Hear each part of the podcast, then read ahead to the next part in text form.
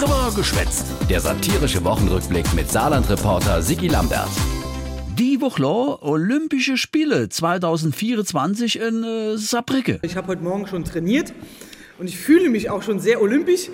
Ähm die Chefin, Anke Rehlinger, hält immer noch den Saarlandrekord um Kugelstoße. Wird eng mit der Olympia-Qualifikation. Aber Anke will... Olympia ein bisschen in das Saarland bringen. So ein bisschen Olympia wäre ja echt nicht schlecht. Ein bisschen haben wir schon äh, vorgearbeitet, aber auch ein bisschen haben wir uns noch vorgenommen. Ein bisschen wenig, meinte Jost Reinhold, seines Zeichens Sportminister.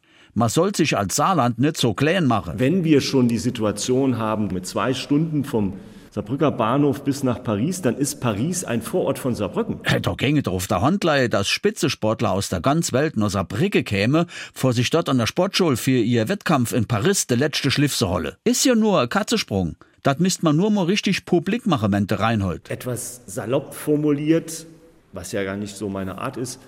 Wir sind schon seit längerer Zeit auf der Chaise um die Leute schnäckig zu machen. Und schwupp, einer hat schon angebiss, sittet Anke. Wenn ich das jetzt richtig gehört habe, gibt es tatsächlich dort schon eine eine Zusage, was ähm, äh, den äh, erfolgreichen indischen Speerwerfer angeht. Immerhin der Goldmedaillengewinner von Tokio, ergänzte Reinhold. Wenn der Olympiasieger im Speerwerfen dann davon redet, dass er sich pudelwohl fühlt, wenn er hier ist. Dann fühle sich die Spaziergänger im Stadtwald neben der Sportschule ein bisschen unwohl. Wer weiß schon wie und wo so indischer Speerwerfer trainiert mit seinem Speer? Ja, äh, kennen wir ja die letzte Worte vom Sportlehrer. Alle Speere zu mir.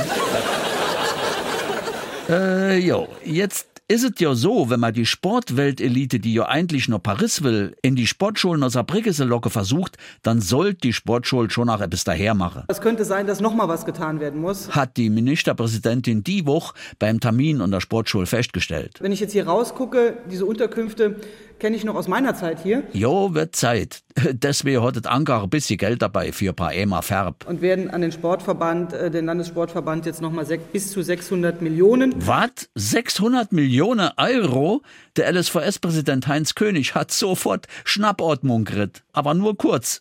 Anke hat sich geringfügig um drei Nulle verdun. 600 Millionen, äh, 600.000, Entschuldigung, diesen Zahlen. Okay.